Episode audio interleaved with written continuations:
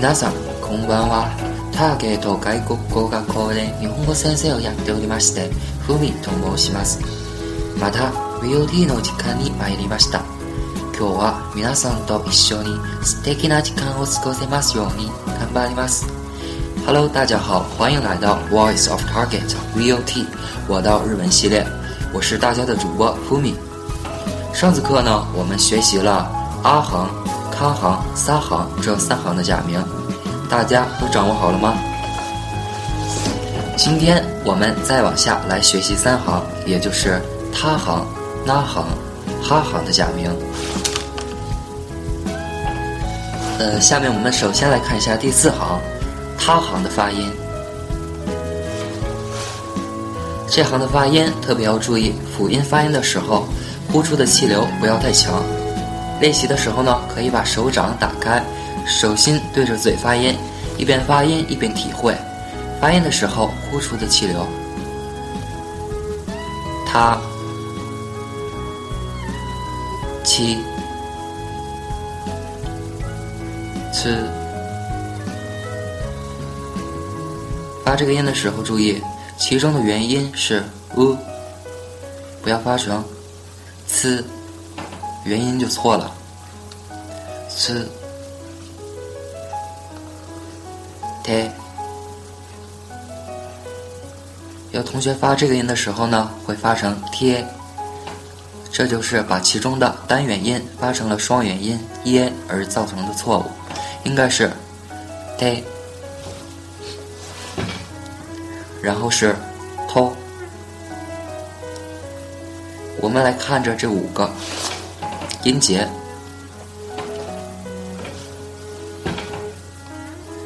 大家来再跟我跟读一遍。他、七、次、贴、托。呃，我们练习发音的时候呢，首先呢还是要注意其中的元音要发准。日语的五个基本元音都是单元音，发音的时候呢，如果口型从大到小。或者从小到大发成了双元音，那就不对了。这个问题呢，还是很容易改正的。我们可以拿一个镜子来发音，可以观察我们在发音的时候，这个口型是否有变化。咱们来举个例子，比如说，a，这是一个单元音，如果我们发成了 a，那么口型呢就是从大到小，一，就是从小到大。大家可以呢自己体会一下，日语的发音呢是单元音，所以口型没有这种从小到大这种滑动，所以呢，a，这样呢才是正确的发音。下面呢给大家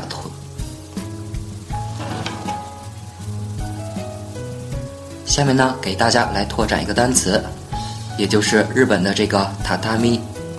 这个前边这两个假名呢，这个它就是我们刚才学到的这个它。榻榻米其实呢就是我们所说的席子而已。这个词呢从日本传到中国以后，就变成了我们所说的榻榻米了。日本人传统的居室叫做瓦西兹和室。瓦西兹呢地板上呢都会铺上一层榻榻米，然后一到晚上，日本人就直接在榻榻米上面睡觉了。榻榻米呢，不仅是一个名词，还能做量词来使用。日本人计算房间大小的时候呢，不是像我们说有多少多少平米，而是说有多少个榻榻米的大小。虽然现在很多人已经不再住日式的房间了，但是呢，这个用榻榻米作为单位来计算房间大小的习惯还是没有改变，直到现在也是这样。这也算是日本传统文化在日常生活当中的一种体现吧。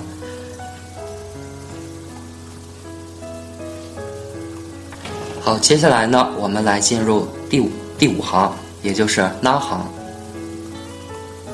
好，接下来大家跟我读一下这行的假名：那、你、nu、ne、n、在这个发音中间呢，如果把 ne 发成 ne，把 no 发成 no，或者 nu，都是出现了刚刚提到的把单元音发成了双元音的这种问题。咱们再来练习一遍。那、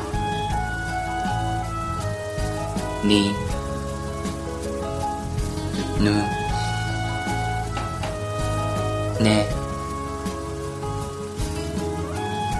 ，no，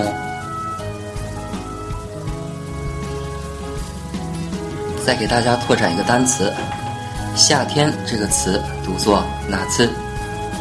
这个假名当中的那呢，就是我们刚才讲到过的那。日本的夏天呢，也是一个非常欢乐的季节，因为有许多的民间节庆祭典都出现在夏季。比如大阪的天神祭、京都的奇缘祭、仙台的七夕祭等等，其中最让人期待的，要数日本夏天的例行活动——烟花大会了。烟花在日语里叫做“哈纳比”，花火，所以呢，烟花大会的日语应该叫做“哈纳比大开”，花火大会。从七月底到八月底，日本各地都会举行烟花大会。全国大大小小大约有四千场到五千场左右。这一天，男女老少都会穿上这个日本的传统服饰，就是 yukata 浴衣去看烟花。据说这个日本的女孩啊，都会呃想跟自己喜欢的人去看一场烟花大会，也就是 hanabi 大开，他们就觉得青春就是圆满了。接下来呢，我们来练习一下第六行，也就是哈行哈行的发音。这两行的发音呢，要注意辅音发音的时候，呼出的气流不要太强。大家来跟我练习一下，哈，he。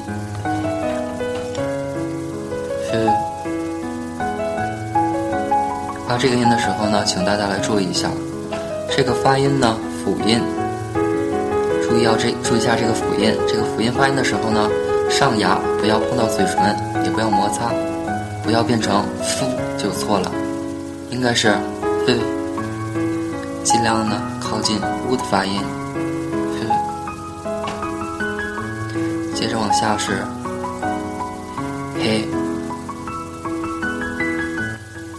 嘿。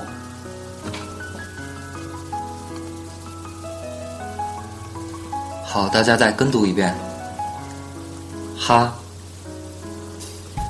，he，夫，嘿，吼。好，既然大家学完了这个哈行的这个假名，那我给大家来拓展几个单词。这几个单词呢，它的假名中都含有“哈”这个假名。首先呢是第一个词，哈鲁。哈鲁是什么意思啊？就是春天。这个呢是一形音。哈奇米兹。哈奇米兹呢是蜂蜜的意思。哈瓦伊。哈瓦伊是什么意思呢？大家根据这个读音能不能猜出来呢？是夏威夷的意思。那好，今天咱们就学到这里。ご支援ありがとう。今日はここまで。お疲れ様でした。